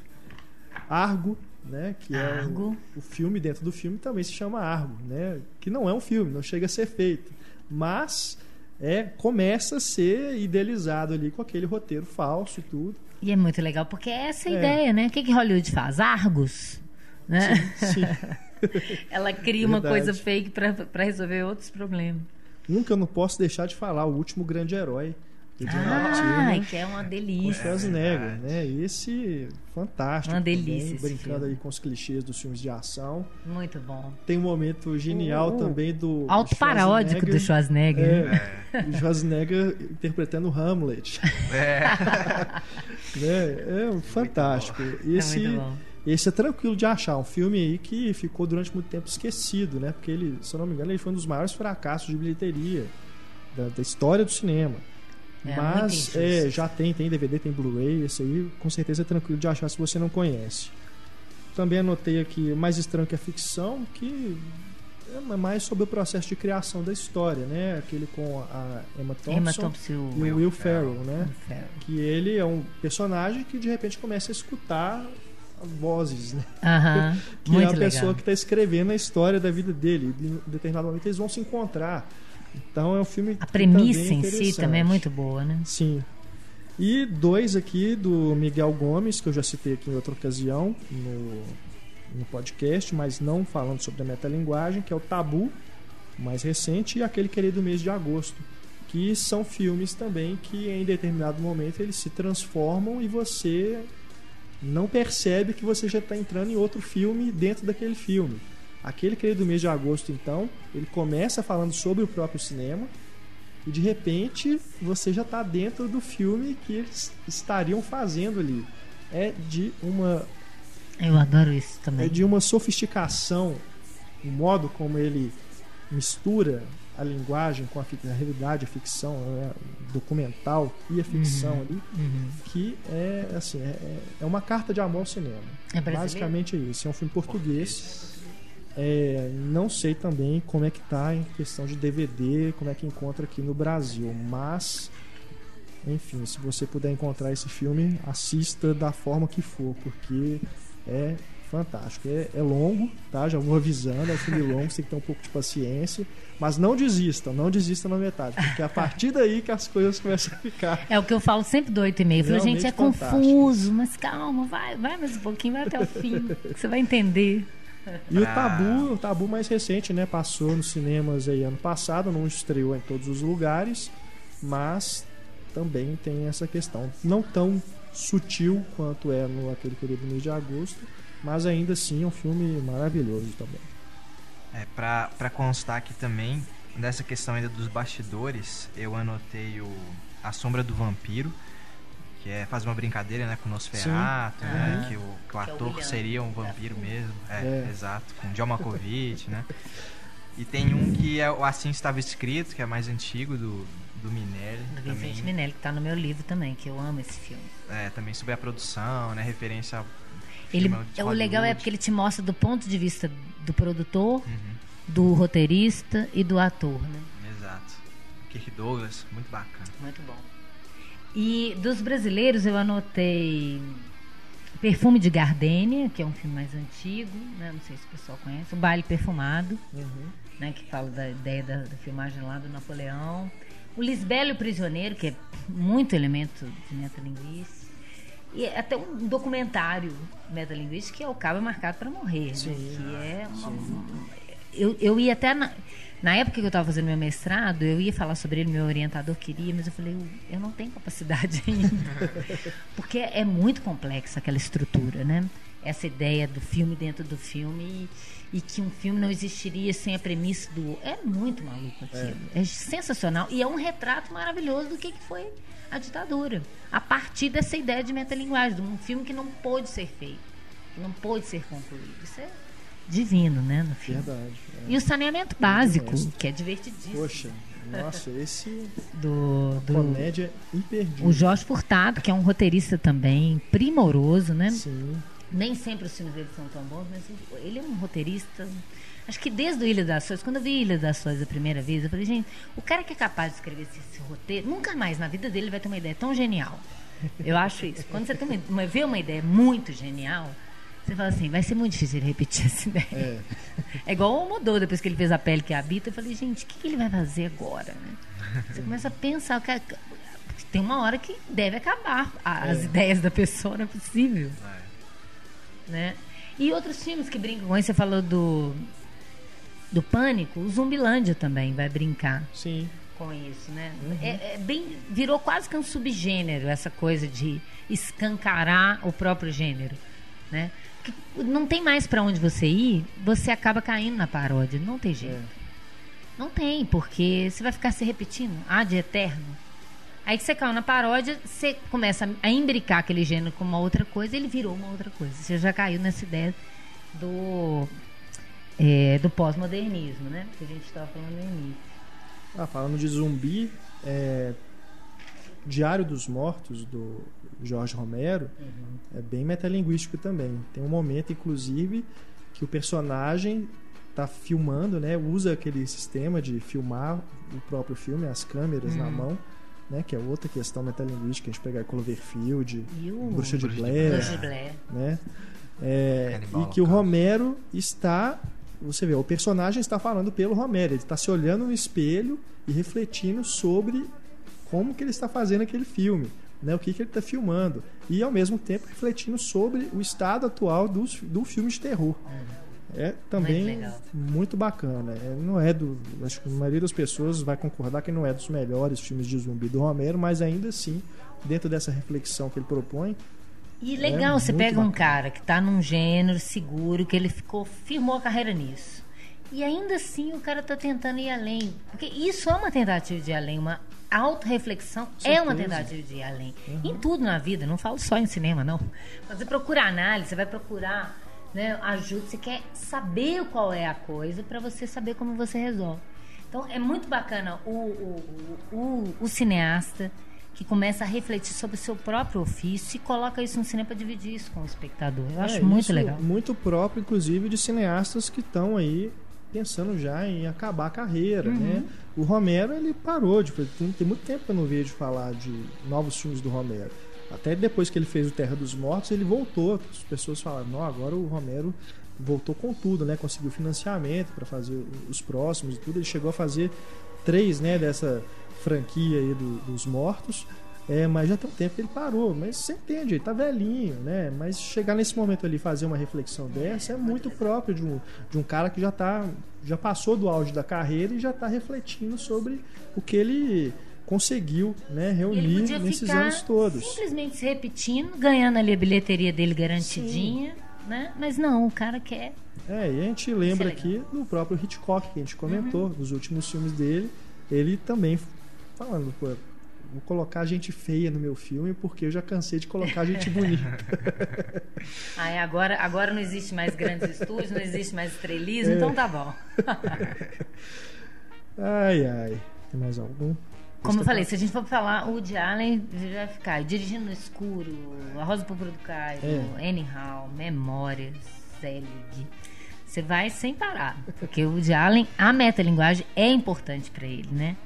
Até que você vê, o, o, tudo pode dar certo. O filme come... o cara já olha para a câmera, o que, que você está falando? Com quem que você está falando? Não tem ninguém ali não. Né? Ele já começa de cara a escancarar. Ele não vai falar nada sobre o universo do cinema exatamente, mas já escancarou. Que é com né? o Larry David, Larry que David. fez o Seinfeld, né? Junto com o Jerry uh -huh. Seinfeld, que também é uma série que também tá. Uh -huh. Chega um momento que eles estão falando sobre a própria série, né? A série sobre o nada. O Jerry, é Jerry, né? Onde tem o Seinfeld na série Jerry, que tá na série Seinfeld que a gente tá vendo. Né? É. Né? é bem bacana. É Mas ótimo. aquilo que eu tinha falado, né? Do, do filme. A metalinguagem salva muita coisa. Tem um filme do Jerry Lewis, que é o, o Otário. Não sei uhum. se você lembra desse filme. Que estão procurando um otário para estrelar um filme. E aí ele cai de paraquedas lá no, no estúdio. E ele começa a desvendar todo o processo, né? De o que está por trás de de, da criação de um, um, astro, né? A questão publicitária. O filme tem pontas do Peter Lorre, né? O, o vampiro de Dusseldorf lá, é, de, de, atores antigos famosos e tal, é, que ficam bebendo uísque e, e, fumando charuto e decidindo o que, que vai fazer para ganhar dinheiro em Hollywood. E esse, esse otário que cai lá de paraquedas, que é o Jerry Lewis, que vai aprender a virar um aço para salvar o estúdio. E o filme é uma coxa de, de gags, como a maioria dos filmes do Jerry Lewis, né? Que são ótimas gags. Você não tem exatamente uma história, né? As gags vão sendo costuradas ali. Chega no final, você fala, gente, pra onde que esse filme vai? O que, que vai acontecer? Ele, ele começa a dar um dos, dos trapalhões. Sabe o, o Didi quando falava, ah, isso aí é cano, isso aqui é de papelão, isso aqui não é de verdade, não. Isso é mentira, gente. Isso é um filme. Ele começa, ah, leu câmera, leu... aí ele começa a apresentar a equipe. Ele encerra o filme avacalhando. Né? Começa a avacalhar. Eu, e, e eu acho isso legal, isso me lembrou até o. Nada a ver uma coisa com a outra, mas me lembrou que a gente tinha, começou a falar e não falou do, do Cidadão Kane. Ah, Que o, o Cidadão Kane, o, eu falei isso também no. A gente já fez um sobre o? Não, eu tô falando. Não, ainda não. Falei na aula. eu já tô ficando maluca, né? Nas férias. Mas a gente fará um podcast sobre o Orson Welles, Ah, com certeza. Por favor. Porque você tem a ideia do Sidney Jornal dentro do, do Cidadão Kane, que o filme começa de uma forma super misteriosa, alguém acabou de morrer, dá a entender que era alguém que morava naquela casa, porque é tudo muito lúgubre, não muito direto. Acabou de falar uma palavra estranha e morreu. E aí começa um cinejornal de 10 minutos, que vai te contar o filme inteiro, de forma clara, lógica, linear. É o filme inteiro concentrado ali em 10 minutos. Ou seja, como Hollywood fazia um filme antigamente, antes do Orson Welles, né? Direto, claro, objetivo e tal. Mas esse não é um filme como um cinejornal. Parece que é isso que o Orson Welles está querendo dizer. Isso não é um telejornal. Não tem como ser objetivo quando se trata do ser humano. Tem que ser subjetivo. Tem vários lados, tem vários olhares, tem várias perspectivas, né? Então, a estrutura do filme em si, assim como Janela Discreta, para mim se torna metalinguística, independente do cinejornal. Não só porque tem um cinejornal, por essa reflexão que ele está fazendo dentro do filme, né? Que eu acho sensacional. Que é um, um pouco do que o Woody Allen faz no Zelig. Que como ele pega várias imagens de outros, né? Imagens ou de históricas ou, ou fictícias, inventadas, ou de sobra, né? De estúdio, e vai montando aquela realidade e, e- e forjando uma realidade, porque é um, é um documentário, isso é mais sério ainda, porque é um mockumentary, né? Não é um documentário, mas é como se fosse. E ele vai costurando aquelas imagens reais num outro sentido e te dando. O... E, e por que, que ele está fazendo aquilo? Ah, para brincar com a metalinguagem, para brincar com os anos. Não, porque ele quer te mostrar que o século XX é o século da imagem. É o século em que as pessoas estão preocupadas com a imagem, porque é o século do cinema. Antes você não registrava isso, né? Só na pintura e tal, na fotografia no máximo. E agora não, você tem como reproduzir a realidade. Então, é, o Woody Allen, ele vai, ele vai se utilizar da metalinguagem, acho que da mesma forma com o Almodóvar também. O Almodóvar é importante para ele colocar essas, essas referências. E às vezes, é como eu falei no- também no podcast do Almodóvar, a mulher vira e fala, nossa, tá parecendo uma cena do filme do Bergman. Sonata de outono, mãe e filha discutindo. Aham. Se você não viu o filme, ele tá lá explicando. Né? No final da Flor do Meu Segredo, ela fala, nossa, tá igualzinho a cena final do Ricas e Famosas, do Jorge Cuco. E aí você que viu o filme do Jorge Cuco fala, é mesmo. Gente, olha como é que ele levou esse filme pra cá agora, né? Nada a ver. Esse, essa coisa insólita. Mulheres à beira de um ataque de nervos. Tem uma cena que é chupada claramente do Janela Indiscreta, ela olhando as pessoas nas janelas. Tem uma mulher fazendo ginástica. Não tem nem como não ser a, a referência.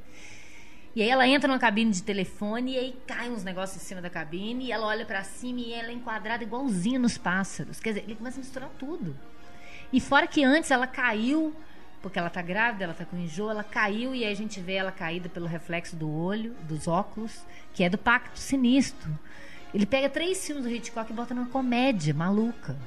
Né? Três filmes, uma, uma cena de ter, duas cenas de terror, pelo menos, a do Psicose e a do. Psicose não, do dos pássaros e a do Pacto Sinistro. E a do Janela Discreta e mistura. E a mulher tá lá chorando porque o cara foi embora, o amante. É muito maluco, né? E ele fala isso, o Almodóvar. Eu detesto quando falam que eu tô homenageando a Hitchcock. Não, não homenageei a ninguém, eu roubei mesmo. Eu pus aquilo no meu filme. É, não basta você também ser um diretor e um cinéfilo e não saber como aproveitar aquelas ideias no seu filme, né? Porque a gente Tá vai só todo citação diretor gratuita pra quê? É, acho que a pessoa ela pode ser inexperiente, ou pode ser picareta e tudo, mas ela gosta de cinema para ela estar fazendo cinema. né, de alguma forma. Agora, a forma, o jeito que ele vai dar de colocar algum filme, fazer alguma referência, pode ser genial, como esses exemplos que você citou, mas pode ser também uma coisa que você vai olhar e falar assim, pelo amor de Deus. Né? Pra quê, né? É. Então, é. é Porque às vezes o inusitado da Sim, cena é que é o interessante. Exato, é. E assim, é como eu falei também, acho que foi na, no do Woody Allen. Você também não pode correr o risco daquela citação ser primordial para você compreender todo o restante da história do filme. Uhum. Porque se tem alguém que não viu aquele filme, ele perdeu o filme. É. Por que, que esses filmes, Todo Mundo em Pânico, é, Top Gang, eles brincam com filmes Sucesso. hiper bilheteria? Sucessão de público. Os espartalhões. que Tem são isso. os piores, né? Esses. Que é gozando. Tem É, 300. ele vai 300. pegar 300 e vários filmes épicos e outros que também não são épicos, enfim. Mas É. os diretores deles são, assim, é o nível mais baixo das paródias são esses caras que fazem. Todo ano Mas tem. eu gosto, não é nem. Eu, não- eu não gosto da paródia em si, por exemplo. Acho que até a gente citou isso, né? No Top Gun, Top Gang, né? Que é gozando Uhum. Top Gun. Sim. Que ele goza uma cena do Nove Meses Semanas de Amor. Que a mulher tá lá quente, aí ele frita bacon e ovos nela. É. E no outro filme ele usa gelo e tal. Tá, tá, tá brincando.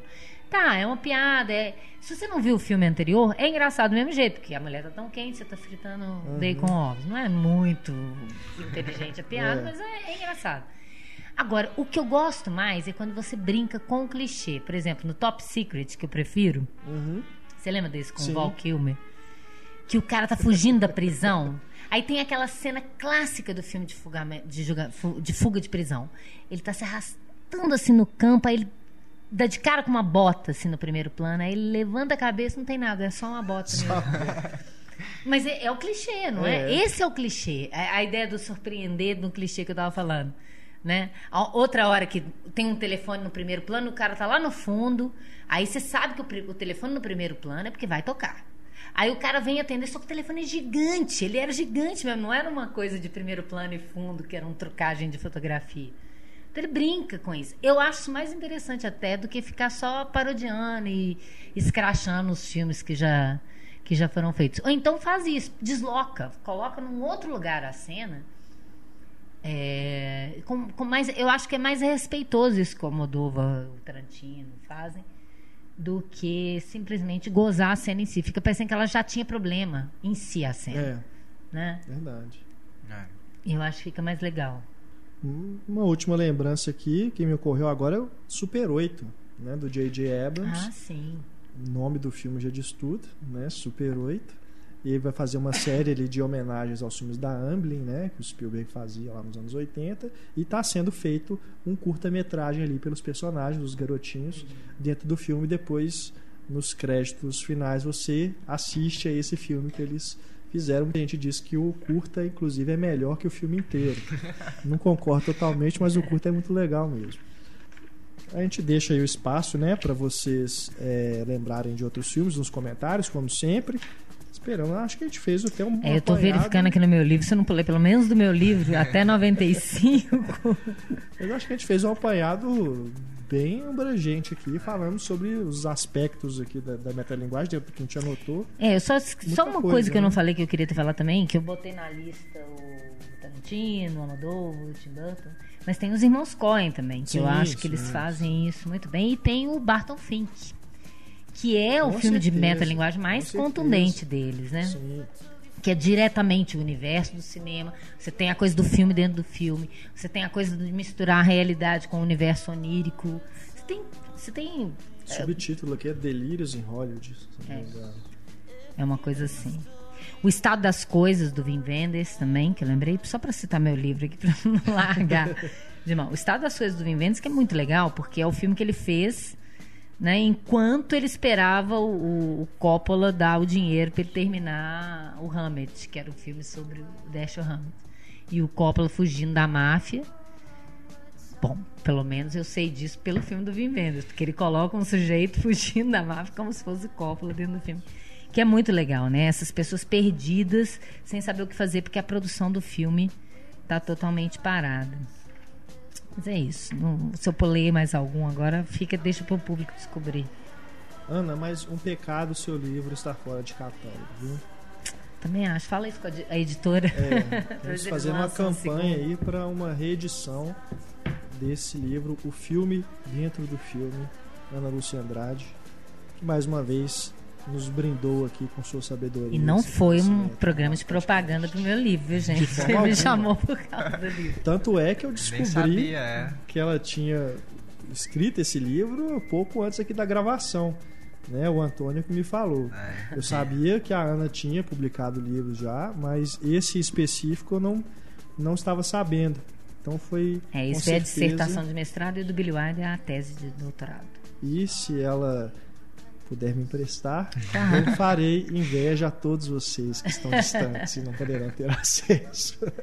Nada, gente, tem tanto tempo, tenho até que rever se não está mal escrito. Imagina. Bom, e a gente vai deixando aqui o nosso abraço, agradecendo aqui a presença do Antônio. Muito obrigado mais uma vez, Antônio. Ana Lúcia, de novo, obrigado e claro, você que está nos ouvindo aí, mais uma vez, agradecemos a companhia, a audiência, o carinho e aguardamos vocês aí nos comentários, tá bom? Quem quiser escrever para a gente também, pode escrever para cinema arroba cinemaencena.com.br. Esse é o primeiro de 2014? Esse é o nosso primeiro ah, podcast. Então feliz 2014. 2014. feliz 2014 para todos vocês. Todos nós. Um abraço, até mais, tchau.